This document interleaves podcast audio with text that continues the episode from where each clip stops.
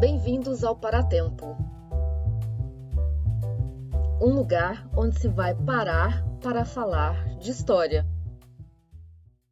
O primeiro episódio do Paratempo encerrou com uma pergunta provocadora. Você que é um corpo povoado de lembranças, convive bem com sua história? Dizemos corpo povoado porque se trata de um corpo que sustenta, na sua materialidade biológica, a abstração de um nome próprio, a totalidade de uma pessoa. Mas você, ouvinte, não é só um corpo que nos ouve, é também um ouvido que fala. Embarcado no tempo, o corpo pede palavra. Claro, pede também água e alimento, como sabemos, além de muitas outras coisas, porque afinal, ter e ao mesmo tempo ser um corpo dá trabalho. Diferente do que acontece com as coisas, a pessoa humana implica um devir, uma subjetividade que se transforma e se reconstrói, que tenta se manter coesa. Nossa idade presente se soma a todas as idades anteriores. Somos, ao mesmo tempo, sujeitos em transição e sujeitos situados em um dado momento, diante de alguma circunstância, lembrando o que já foi. O número do CPF não dá conta de nenhum deles. Nossa identidade, que não é passiva, mas sustentada, requer um labor permanente de articulação narrativa da memória. Números não bastam, é preciso dizer com palavras. Mas palavras não são apenas texto, são também ação, um substantivo que implica uma prática. Nesse episódio, vamos conjugar a memória em primeira pessoa. Eu lembro. Vamos falar sobre a memória individual e das práticas informais de registro as narrativas de si e os atos de preservação que legitimam nossa identidade e nos habilitam a honrar o próprio nome, com um legado e uma trajetória. E, já que nos interessam os processos que intervêm na conformação e na transmissão da memória individual, esse episódio inicia com a proposta de incorporar aos objetos e às fontes do historiador uma modalidade de registro muito popular na atualidade, mas ainda pouco explorada pela historiografia. Vamos falar das tatuagens, um tipo documental cujo suporte é o mais intransferível de todos, a própria pele da pessoa. Para tratar desse assunto, a gente conta com a participação de Gabriela Martini, estudante da UFSC, que defendeu em 2019 um trabalho de conclusão de curso de História intitulado Um Corpo que se Conta, a tatuagem como prática registradora e ritual de reflexividade. A Gabriela é prata da casa aqui do Paratempo, faz a edição do som e também atua como redatora do podcast, em especial deste episódio que foi inspirado na sua produção. Entre as referências interessantes com que o trabalho da Gabriela dialoga está o livro da historiadora Silvana Gerro, Uma História da Tatuagem no Brasil, publicado em 2019 pela editora paulista Veneta. A Silvana veio virtualmente ao Paratempo conversar sobre o que as fontes que ela consultou nos contam a respeito dos modos de inserção da tatuagem no ambiente urbano, nos espaços da cidade e na vida das pessoas entre o século XIX e a década de 1970. A conversa foi tão boa que mereceu um episódio só para ela. Por isso, decidimos dividir esse primeiro programa da série sobre a memória na primeira pessoa em duas partes. Na primeira, vamos abordar a tatuagem como uma prática reflexiva de registro com a Gabriela. E na segunda parte, vamos conhecer com a Silvana os conjuntos documentais em que ela baseou sua história da tatuagem. Vamos saber como ela fez para conseguir acessar as pessoas tatuadas por trás dos corpos delinquentes, recortados nas fotos dos arquivos policiais. Tatuagens, como disse no século XIX o médico criminologista francês Alexandre Lacassagne, são cicatrizes que falam. Diferente das rugas e marcas de expressão, que aparecem silenciosamente e aos poucos, elas são marcas dolorosas e intencionais, feitas em partes escolhidas do corpo, literalmente incorporadas à materialidade móvel e performativa do suporte. As tatuagens exprimem figurativamente valores, desejos e concepções que conferem sentido aos acontecimentos da vida da história do tatuado. À semelhança da escrita, essa prática tem qualquer coisa de mortuário, porque nasce de um desejo de perpetuação daquilo que registra. Em princípio irremovível, a tatuagem supõe, já de saída, um compromisso por parte do tatuado, que se dispõe, ao menos em tese, a carregá-la na pele para o resto da vida. Daí, talvez, a razão das tatuagens serem empregadas para selar contratos de fidelidade e pertencimentos duradouros. E talvez por essas cicatrizes de tinta serem elas próprias restos de vida, os que têm suas peles marcadas por tatuagens as percorrem como quem relembra. Nesse ponto, vale para as tatuagens o que vale para as fontes históricas.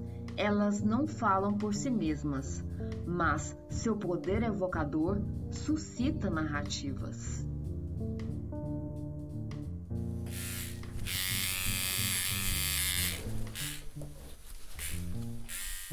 Tua tatuagem preferida que tu tem, mentira? Essa aqui, que é muito simples. Uh, é juízo e foi a minha mãe que tatuou em mim. Uau! Foi a primeira tatuagem que ela fez, ela não tem nenhuma, ela não gosta muito, mas ela achou que seria válido. Tua mãe fez uma tatuagem? Sim, a minha mãe fez uma tatuagem em mim, na mão que eu usava pra fumar. Foi o que ela, tipo, escolheu, assim. Quero fazer pico que tu veja toda vez que tu for fumar um cigarro. Uau! Pesado, né? e tu, tu fuma ainda? Não. Eu parei de fumar no, na virada do ano agora.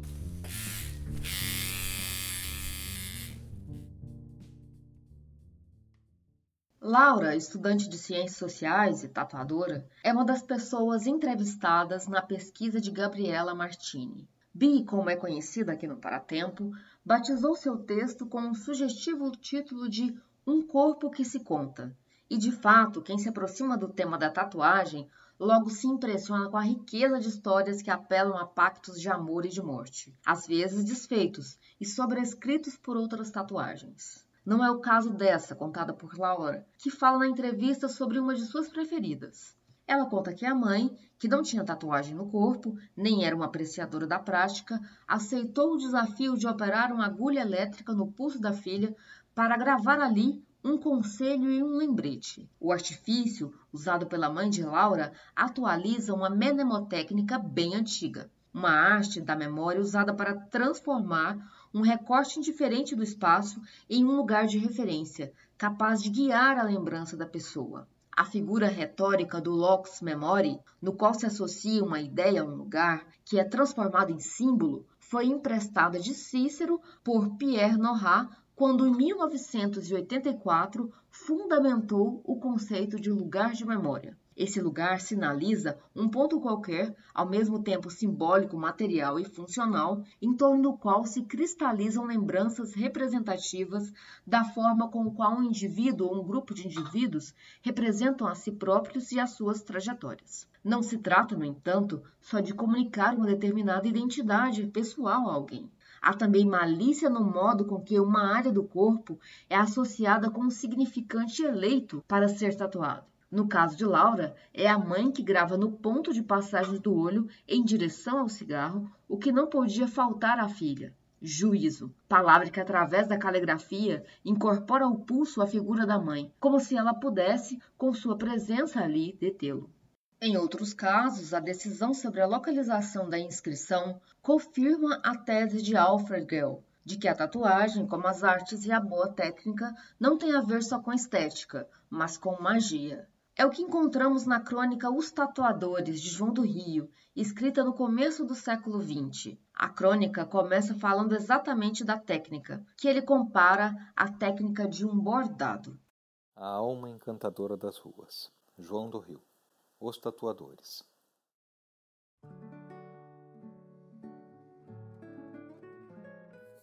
Os tatuadores têm várias maneiras de tatuar: por picadas, incisão, por queimadura subepidérmica. As conhecidas entre nós são incisivas nos negros que trouxeram a tradição da África e, principalmente, as por picadas que se fazem com três agulhas amarradas e embebidas em graxa, tinta, anil ou fuligem, pólvora acompanhando o desenho prévio. O marcador trabalha como as senhoras bordam. Lombroso diz que a religião, a imitação, o ócio, a vontade, o espírito de corpo ou de seita, as paixões nobres, as paixões eróticas e o atavismo são as causas mantenedoras dessa usança. Há uma outra, a sugestão do ambiente. Hoje, toda a classe baixa da cidade é tatuada. Tatuam-se marinheiros e, em alguns corpos, há o romance magiográfico de inversões dramáticas. Tatuam-se soldados, vagabundos, criminosos, barregãs, mas também portugueses chegados da aldeia com a pele sem mancha, que, influência do meio, obriga a incrustar no braço coroas do seu país.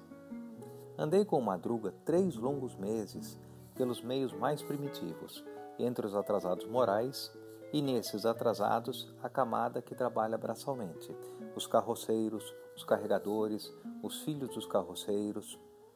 Deixaram-se tatuar porque era bonito, e são, no fundo, incapazes de ir parar na cadeia por qualquer crime. A outra, a perdida, a maior, o oceano malandragem da prostituição, é que me proporcionou o ensejo de estudar ao ar livre o que se pode estudar na abafada atmosfera das prisões.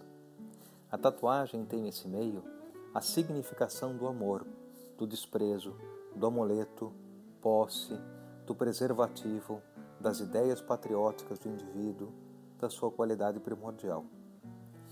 Quase todos os rufiões e os rufistas do Rio têm na mão direita, entre o polegar e o indicador, cinco sinais que significam as chagas. Não há nenhum que não acredite derrubar o adversário dando-lhe uma bofetada com a mão assim marcada. O marinheiro Joaquim tem um senhor crucificado no peito e uma cruz negra nas costas. Mandou fazer esse símbolo por esperteza. Quando sofre castigos, os guardiões sentem-se apavorados e sem coragem de sová-lo. Parece que estão dando em Jesus. A sereia da lábia, a cobra, atração. O peixe significa ligeireza na água. A âncora e a estrela, o homem do mar. As armas da república ou da monarquia, a sua compreensão política. Pelo número de coroas da monarquia que eu vi, Quase todo esse pessoal é monarquista. Os lugares preferidos são as costas, as pernas, as coxas, os braços, as mãos. Nos braços estão, em geral, os nomes das amantes, frases inteiras, como, por exemplo, esta frase de um soldado de um regimento da cavalaria: Viva o Marechal de Ferro! Desenhos sensuais, corações, o tronco é guardado para as coisas importantes, de saudade, de luxúria ou de religião. Hei de lembrar sempre o madruga tatuando um funileiro, desejoso de lhe deixar uma estrela no peito. No peito não, cuspiu o mulato. No peito eu quero Nossa Senhora. A sociedade, obedecendo à corrente das modernas ideias criminalistas, olha com desconfiança a tatuagem. O curioso é que, e esses estranhos problemas de psicologia talvez não sejam nunca explicados.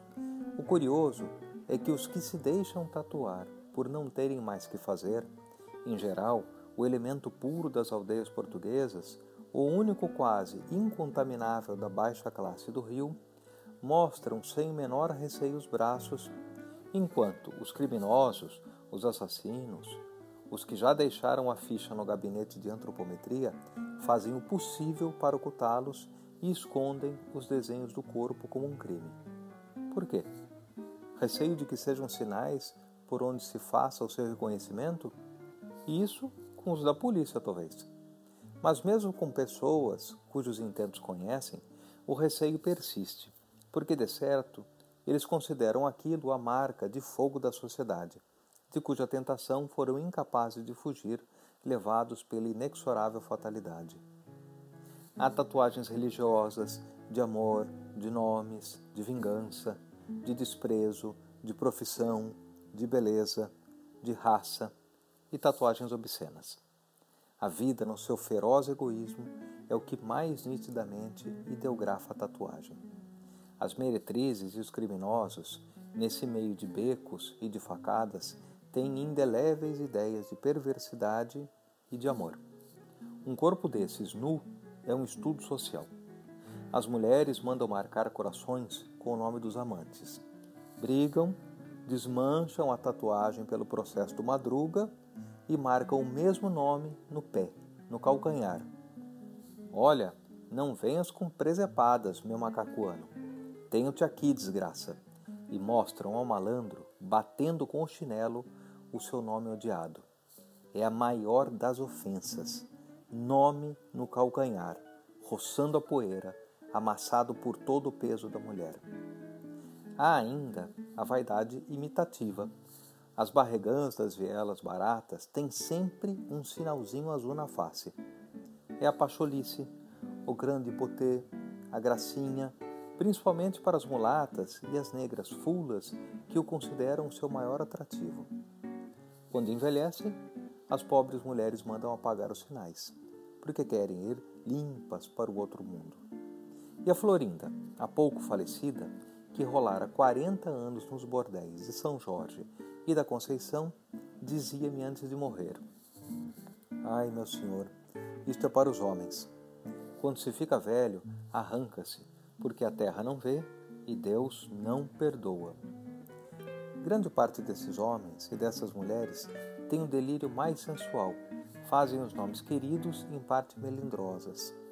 Marcam os membros delicados com punhais, lâmpadas e outros símbolos. Neste caso, eu tenho o Antônio Doceiro, um lindo rapazito que foi bombeiro depois de ter rolado pelo mundo, e a Anita Pau. Ambos têm desenhos curiosos por todo o corpo, e a pobre Anita mostra no calcanhar, por extenso, o nome do pai, dos seus filhos e traz em cada seio a inicial dos dois pequenos como numa oferenda, a única oferenda de mãe aos desgraçados perdidos.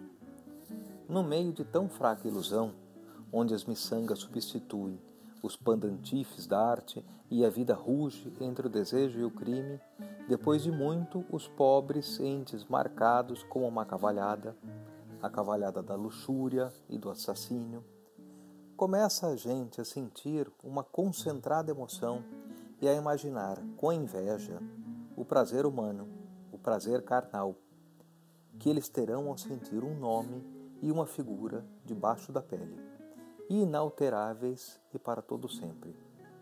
Aquele pequeno impressionou-me de novo na sua profissão estranha. Indaguei.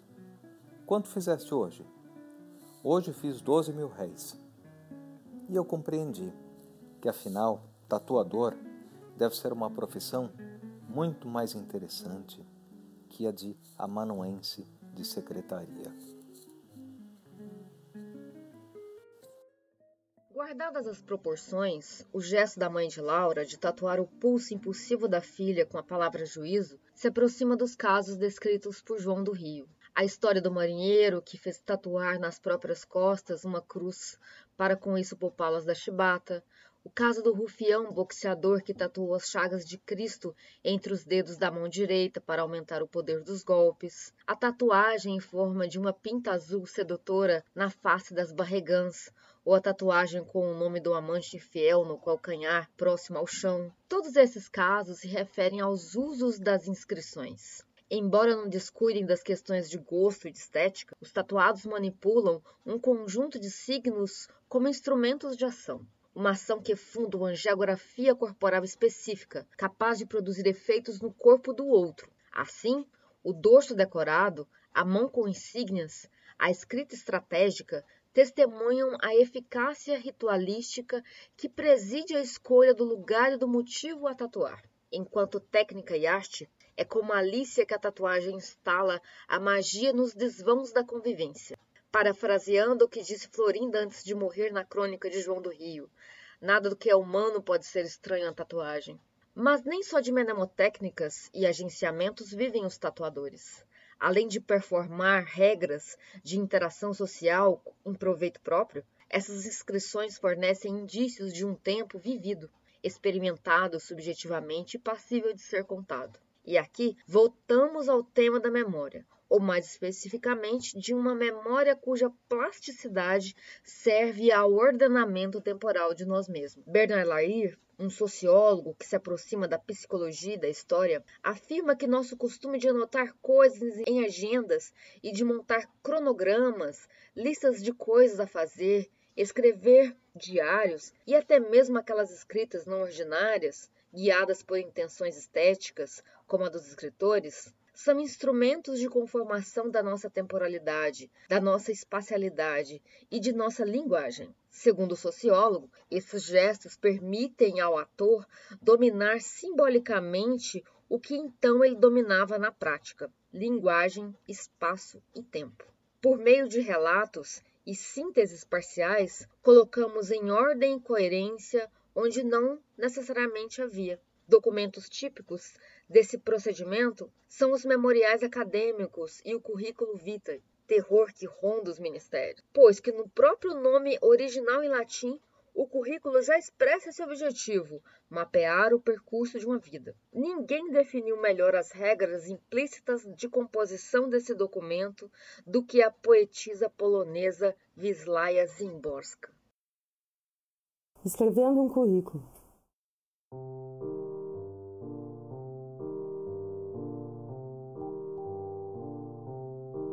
O que é preciso? É preciso fazer um requerimento e ao requerimento anexar um currículo. O currículo tem que ser curto, mesmo que a vida seja longa.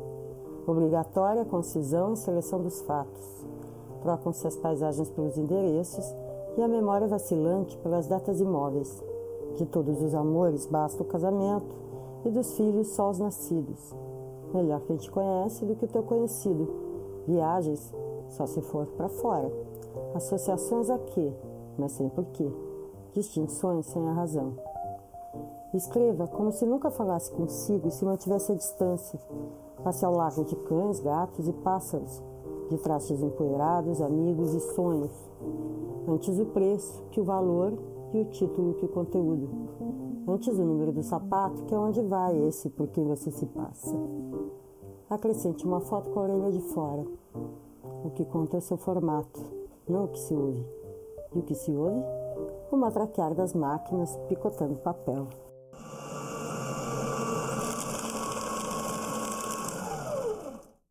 Com suas composições de signos e cronologias próprias, as tatuagens atestam materialmente para o sujeito uma ideia de continuidade e coerência no tempo. Rompendo com o sigilo e a domesticidade dos diários íntimos, elas estabelecem uma espécie de diário visual que circula pela cidade e se oferece ao olhar. Essas inscrições, assim como as escritas de si e os pequenos rituais reflexivos que a cercam, registram a busca permanente de sentido para a própria experiência o trabalho inesgotável de reunificação de um sujeito fragmentado pela multiplicidade de papéis a cumprir nos diferentes contextos por onde ele atua, dentro de uma sociedade cada vez mais especializada.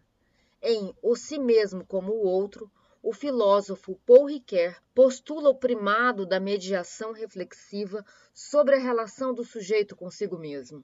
Para Ricoeur, não é possível um acesso imediato à própria subjetividade, mas somente através de dispositivos externos, aos quais o sujeito recorre para se pôr em perspectiva, de modo a poder se observar. Nossa identidade é sempre mediatizada pelo outro, um outro que não é apenas outro que não o si, ou seja, o universo das coisas, ou um alguém exterior ao sujeito, mas o outro que habita o seu interior. Riquet distingue dois sentidos para a identidade do sujeito que é, simultaneamente, um corpo e uma pessoa. O primeiro deles representa uma noção de singularidade da identidade de uma coisa consigo mesma, a mesma idade. A segunda, figura da identidade, que ele chama de ipseidade, corresponde ao primado do tempo, que atua sobre o sujeito enquanto fator de dessemelhança, afastamento, de diferença. O título do livro, Si Mesmo como o Outro, condensa os parâmetros com os quais o filósofo constrói uma filosofia possível do sujeito, baseado em uma hermenêutica de si. Não existe um meu, apenas um sujeito que se objetiva, aparando as arestas de sua identidade histórica, mutante e multifacetada, através de uma narrativa. Uma alteridade que não é, ou não é apenas comparação, é sugerida por nosso título. Alteridade que possa ser constituída da própria hiperseidade. O si mesmo como outro sugere logo de saída que ipseidade do si mesmo implica a alteridade num grau tão íntimo que uma não pode ser pensada sem a outra. Uma passa por dentro da outra. Ao como gostaríamos de atribuir o significado não só de comparação, si mesmo semelhante a outro, mas sim de implicação, si mesmo na qualidade de outro. Segundo Riquet, a ameaça que o tempo representa para a identidade não é inteiramente conjurada, a não ser que possamos colocar na base da similitude e da continuidade ininterrupta da mudança um princípio de permanência no tempo. Dessa forma, ao explorar o que há de equívoco no termo idêntico, Riquet distingue três diferentes dimensões da identidade: a sua temporalidade, a sua narratividade e a sua dimensão ética. Essa última se realiza pela promessa de permanecer igual a si, reconhecível pelo outro. Para Lair, a unicidade de si mesmo é uma ilusão comum, socialmente bem fundamentada, a exemplo do nome próprio, que consagra a singularidade da pessoa o autor nos lembra dos prêmios com os quais o meio social recompensa os indivíduos que conseguem se fazer crer pessoas coerentes. Como ele diz, há um ganho simbólico e moral específico em se pensar idêntico ou fiel a si mesmo em todo tempo e lugar, seja quais forem os acontecimentos vividos ou as provas sofridas. Esse corpo que constitui matéria viva, tem uma extensão e uma durabilidade limitadas. Ele é, ao mesmo tempo, a morada do ser e objeto do olhar alheio. Para ele, a cronologia é apenas uma entre outras possibilidades da experiência do tempo, porque, para além do tempo, da foto e do calendário, há um tempo subjetivado, onde cabem contrários e simultaneidades, como no sonho. Mas o que faz com que cicatrizes de tinta tornem-se indícios de um trabalho meticuloso e reflexivo de autoenunciação e de um tempo experimentado subjetivamente? Ao afirmar que a memória é um fenômeno construído, Michel Pollack atenta para operações que, a nível individual, podem ser tanto conscientes como inconscientes e que moldam a apreensão contingente que o indivíduo faz da própria experiência. A Bi, além da nossa colega aqui no Paratempo, é historiadora, artista plástica e tatuadora. Em 2019, defendeu o trabalho de conclusão de curso O Corpo que se Conta, a tatuagem como ritual reflexivo e prática registradora, lá no Departamento de História da Universidade Federal de Santa Catarina. Em seu trabalho, a Bia abordou a tatuagem contemporânea como uma prática reflexiva de registro e produção de memórias. Então vamos lá.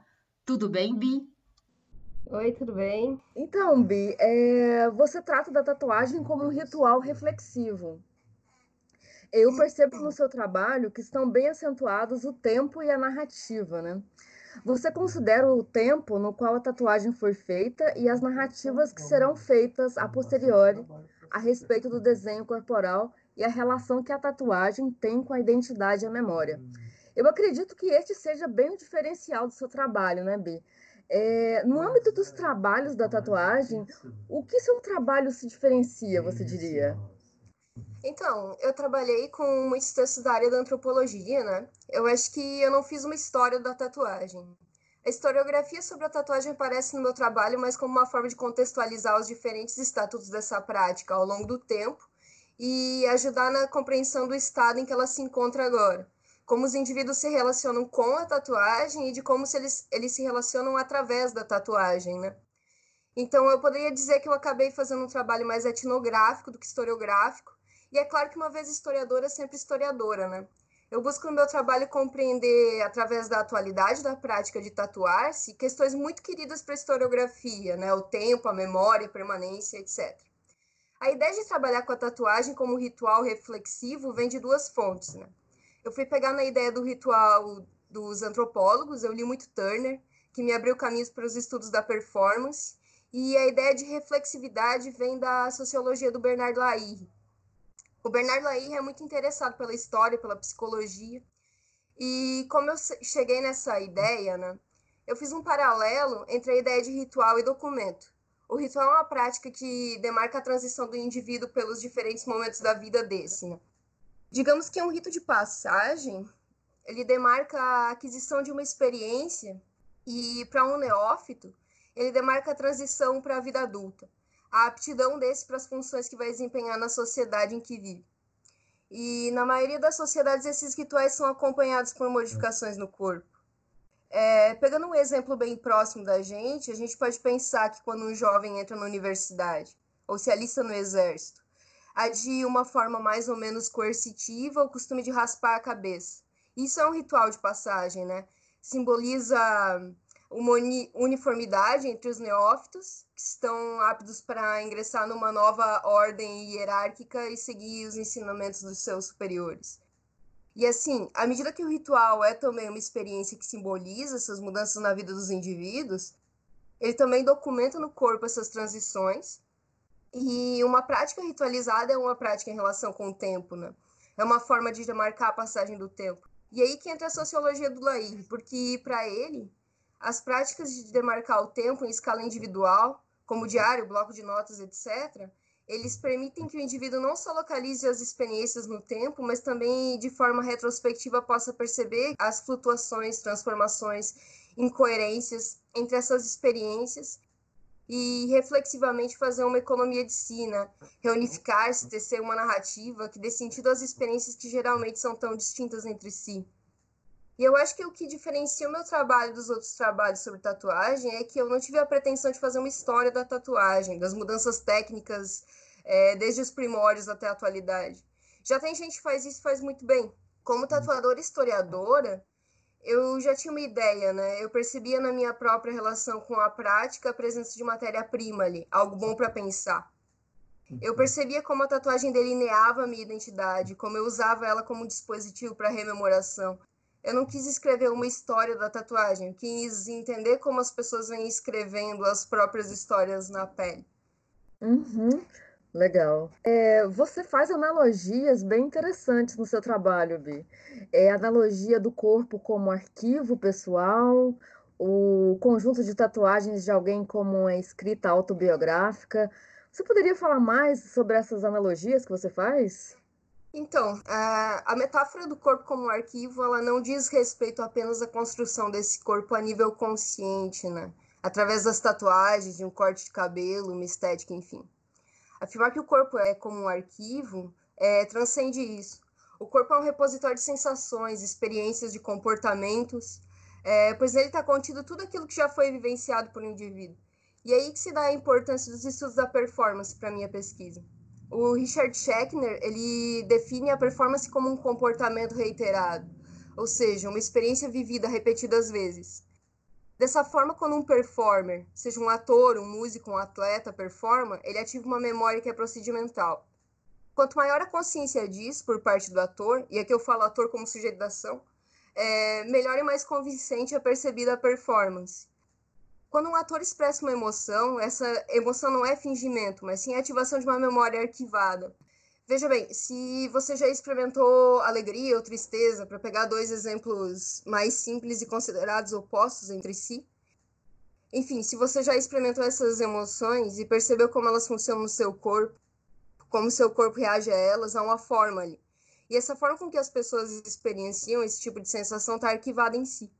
É claro que cada indivíduo experiencia essas sensações de forma particular, mas é um referente universal que faz com que seja possível para o espectador de uma peça teatral identificá-las, a ressonância, um atravessamento universal no particular e vice-versa. O que a tatuagem faz, então, não é transformar o corpo em um arquivo, mas sim registrar essas experiências na camada limite entre o mundo interior e exterior de indivíduo, ou seja, a pele. Nisso ela opera como dispositivo para que essas sensações sejam reativadas através da narrativa. E a tatuagem tem é, também a sua própria performatividade, né?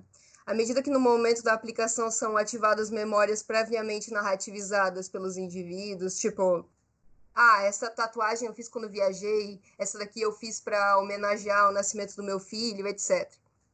E essas experiências são transformadas em desenhos. É, também é ativada uma memória procedimental ali, através da dor, da excitação, da expectativa para ver o desenho finalizado na pele. Então, para concluir, eu acho que a tatuagem não transforma o corpo num arquivo, mas sim escancara o processo de seletividade, da escolha daquilo que vai ser tatuado e daquilo que é preferível, entre aspas, esquecer porque o corpo, ele mesmo já é um repositório dessas memórias, né? Mesmo que de forma inconsciente, está tudo lá. Sim, sim, é, eu compreendo. É, a tatuagem, ela, até bem pouco tempo, ela era um estigma de grupos marginalizados, outsiders, rebeldes. Você acredita que ela ainda exerce essa função de estigmatização, assim? O status social dela se transformou nas últimas décadas para você, Bi?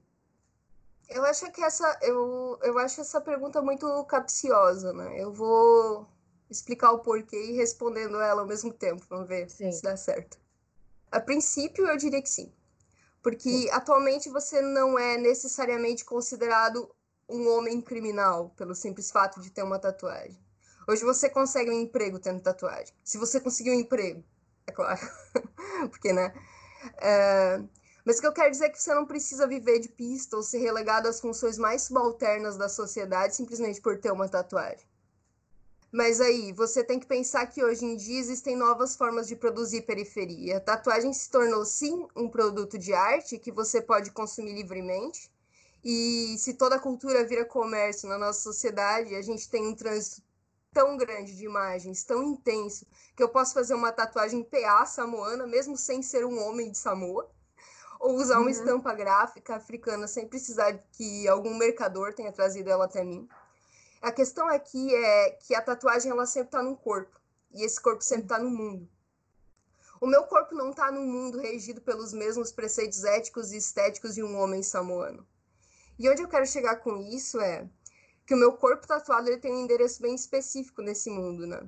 Eu sou brasileira, sou jovem, artista tatuadora, é, estudante de ciências humanas e por aí vai. As pessoas que convivem comigo são também tatuadas ou percebem isso de forma positiva. A tatuagem não é um estigma para mim, mas ela pode ser a cereja de um bolo de um corpo já marginalizado, né? Pela cor, pela etnia, pela ocupação que exerce. É, vale lembrar que no Brasil, a escola de criminologia do César Lombroso, que é um italiano, influenciou diretamente no Código Penal de 40, que vale até hoje. E ao ouvinte injuriado, o Lombroso foi um dos responsáveis pela repercussão da frenologia, que é a tal da técnica é, famosa né, de medir os crânios para apontar a aptidão de uma pessoa à criminalidade ou não.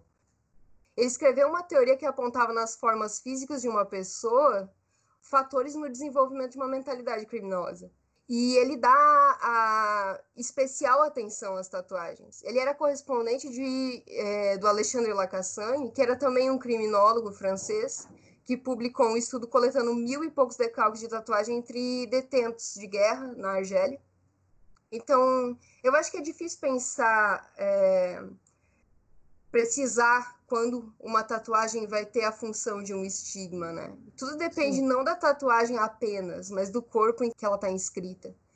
Se ali no João do Rio, o estivador ele usa a imagem de Cristo nas costas para se safar de umas chibatadas, o sujeito pode muito bem sofrer violência por algum símbolo que carrega no corpo, sei lá, durante uma abordagem policial, essas coisas a gente sabe que acontece, né? Para concluir, eu acho que a gente experimenta uma sensação muito grande de liberdade, que a gente pode consumir arte e cultura. Hoje em dia, quem em outro tempo seria um outsider tem em diferentes níveis algum espaço na esfera pública e a gente consome cultura que essas pessoas produzem. Mas isso não quer dizer que a estigmatização não aconteça, né? Porque é, isso está lá no Goffman, né? que o estigma ele é relacional, ele não existe alheio às outras características do sujeito que porta ou do momento de interação com as outras pessoas. Uhum. É. O estigma está bem situado no olhar de quem olha, né? Na verdade. Uhum. E qual seria a relação da tatuagem com a identidade hoje, Bi? Ah, a questão da identidade, né? Identidade de algo é sempre relacional ao fator do tempo, a permanência desse algo no tempo. É o que faz com que a gente possa identificá-lo. Se, se você for pensar na identidade de uma coisa, uma cadeira, por exemplo, ela pode sobreviver por décadas e ainda ser a mesma cadeira, com algumas marcas de uso, mas a mesma. A identidade humana não funciona dessa forma, né? A gente é incoerente, a gente lança promessas de consistência toda vez que a gente se explica e a gente rompe com as promessas segundos depois, né? A gente está sempre atrasado em relação a nós mesmos.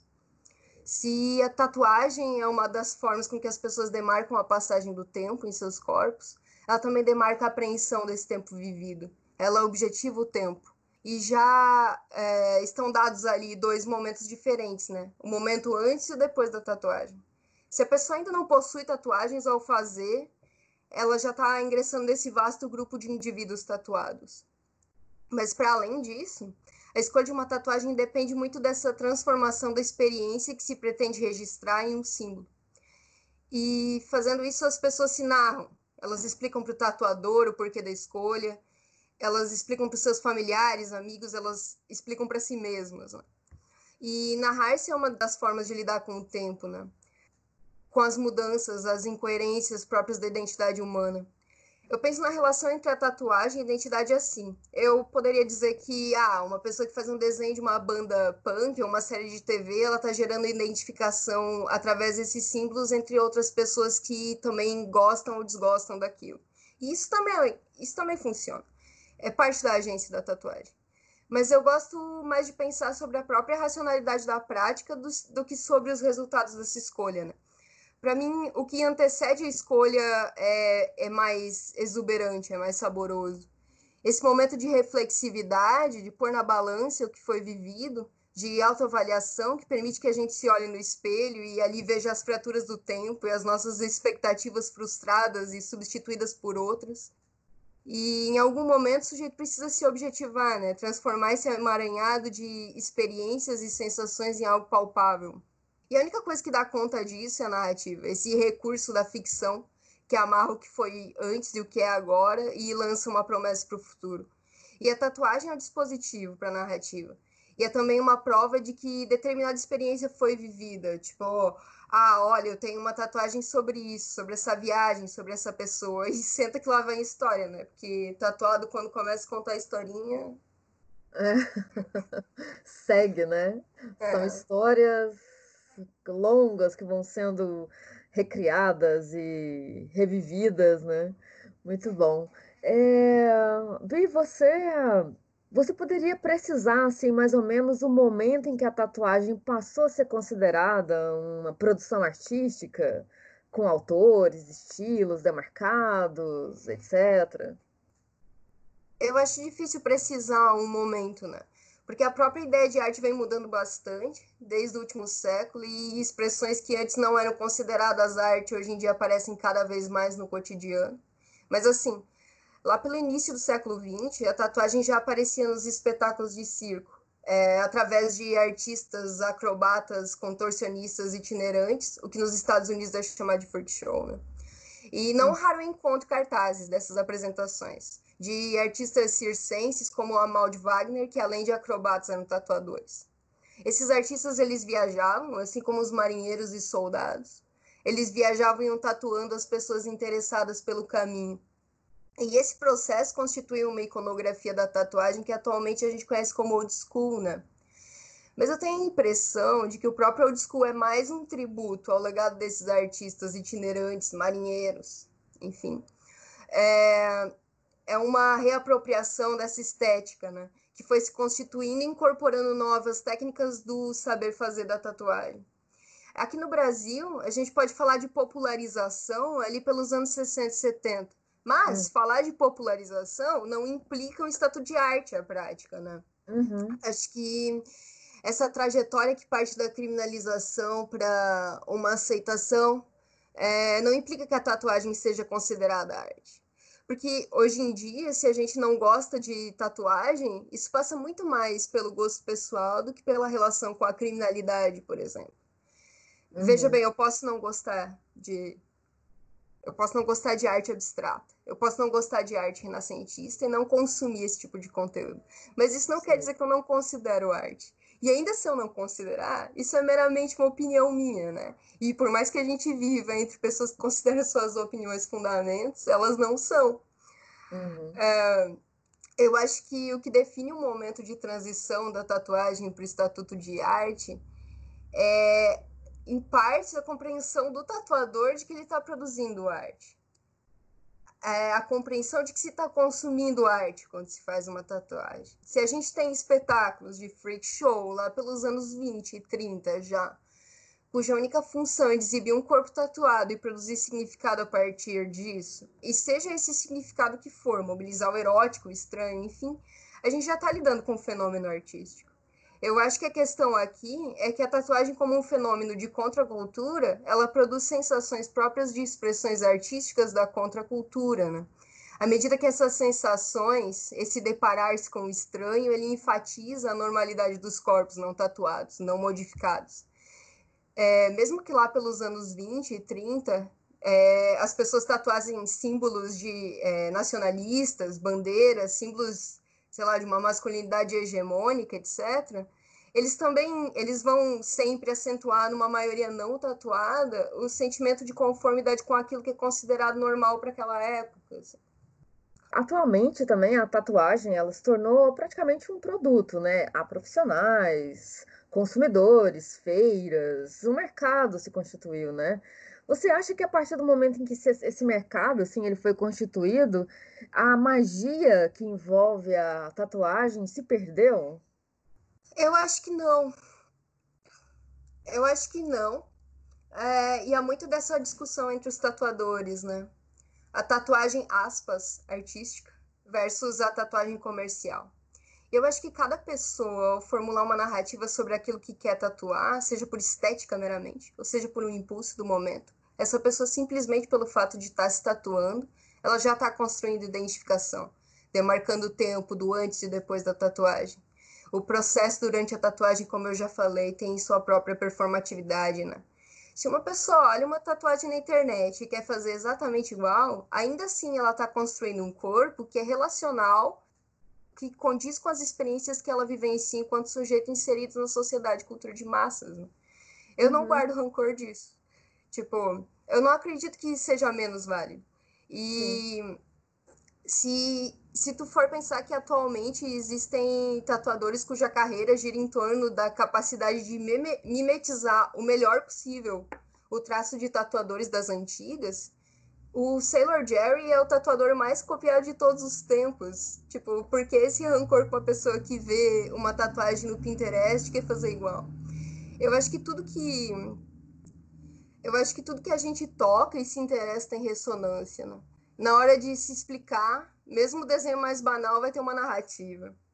Eu tenho, eu tenho uma tatuagem que é muito simples, que é o desenho de um coração no dedo anelar. É, eu fiz ela por causa de um amigo. Ele tem essa mesma tatuagem e ele fez para uma pessoa com quem ele se relacionava. Aí o relacionamento acabou e a tatuagem ficou sobrando, né? E conversando sobre isso, eu fui lá e eu fiz uma no mesmo lugar, né? Um coração no dedo anelar, igual a dele. Agora a tatuagem dele tem mais uma camada de significado. No meu corpo, ela remete a um momento diferente, que é essa minha iniciativa de dar um novo sentido para a tatuagem que já existe nele. E, uhum. e é a mesma tatuagem. É, elas estão, de certa forma, relacionadas, mas se ele for contar a história do desenho que está no corpo dele, vai ser outra narrativa. Sim ela, as tatuagens são ressignificadas, né? Com é. o passar do tempo. Elas você ganham status de. É, com certeza. Você acabou de dizer que você tem, é tatua... você tem tatuagem, é tatuadora. É... Qual é a relação que você estabelece assim, com esse conjunto de tatuagens que você tem? É, eu sou tatuadora, eu tenho tatuagem, eu tenho bastante tatuagem, só não tenho na cara ainda. é, eu acho que eu já dei algumas pistas, né, de como é a Sim. minha relação com a tatu. Eu sou uma uhum. pessoa que gosta muito de metanarrativa. Eu gosto de fazer tatuagens que contêm a história da história que eu quero contar. Legal. E eu vou criando cenários com elas. Eu, eu tenho uma tatuagem que um amigo fez em mim, que é a casa pegando fogo do Mirror, o filme do Tarkovsky. Essa casa ela tá, ela pega fogo no filme e eu tava sentindo assim que aquele desenho era uma boa analogia para minha vida naquele momento, né? O surto. Daí eu fiquei com aquela tatuagem ali, ela é na minha perna. E ela parecia meio desconexa. Aí eu tive o estalo de que aquela casa, para ela de fato representar o que eu pretendia, eu precisava eu mesmo colocar algo ali na composição. Porque se afinal a casa é minha vida e ela tá pegando fogo, provavelmente eu tenho algo a ver com isso, né? Então fui lá, montei minhas paredinhas de tatuar e incluí uma caixinha de fósforo usadas do lado da casa. E eu tenho tatuagem que eu cobri, porque eu não gosto mais de olhar para elas, porque eu não gosto de lembrar de quem fez. E tatuador se relaciona muito através da tatuagem, né? Eu tenho tatuagens Sim. que eu gosto muito mais delas porque me lembro das pessoas que fizeram. Eu tenho tatuagem que remete a tatuagens que estão no corpo de outros amigos. Eu tenho tatuagem que eu fiz por impulso, mas elas não, elas nunca tiveram uma intenção de registro. Mas eu lembro exatamente da ocasião em que eu fiz, então acaba sendo. Eu tenho muito rabisco de quando eu estava aprendendo a tatuar. Tatuagem Sim. é massa. Eu gosto muito. É uma Agora... marcação de tempos da vida, né? São é, vezes... vírgulas, pontos, uma pont... é, tipo de pontuação de momentos significativos e que vão sendo ressignificados pelo seu trabalho, dá para perceber bastante isso, né? Ah, eu quero fazer, eu quero fazer uma para pesquisa agora, uma que represente a conclusão desse. É, eu quero fazer uma para representar o que aprendi na pesquisa, pode crer. Muito legal. Eu espero que você publique o seu trabalho em livro. É, se publicar, eu vou ler também. Se fizer alguma, uma, alguma adição nesse trabalho, algum complemento, eu estou muito interessada. Espero que você publique seu trabalho, Bi. Que está muito bom, muito bom. Aí a gente recomenda para o ouvinte ler o trabalho da Bi, que está sensacional. O corpo que se conta, a tatuagem como ritual reflexivo e prática registradora. Valeu, Bi, por estar aqui com a gente sempre. Você aqui é nossa companheira do podcast Para Tempo. E seguimos em frente. Valeu, Vanilcha. Obrigada, Bi. Os textos que compõem esse arquivo corpo têm o poder de fixar os acontecimentos vividos e, portanto, de ativar a memória deles. São marcas de individualização e diferenciação elaboradas pelos sujeitos, primeiramente no momento em que eles atribuem significados às marcas, e, em segundo lugar, a partir da leitura que os outros fazem sobre elas. Dessa forma, o corpo funciona como um suporte para a prática de registro de si, autorreflexiva e ritualizada, a partir do qual o sujeito subjetiva o tempo, que passa a ser tempo vivido, e objetiva sua subjetividade, ou seja, se narra, se unifica e se configura uma história transmissível. Para Beatriz Patriota Pereira, o sujeito que se tatua transfere para a imagem uma memória de um fato ou de uma situação, isso se dá pois a tatuagem, como documento de arquivo, opera no nível do signo representação. Cada tatuagem é um ativador da memória, disparando o seu poder evocativo ao ser narrativizada em um dado presente histórico e em contexto de interação direta.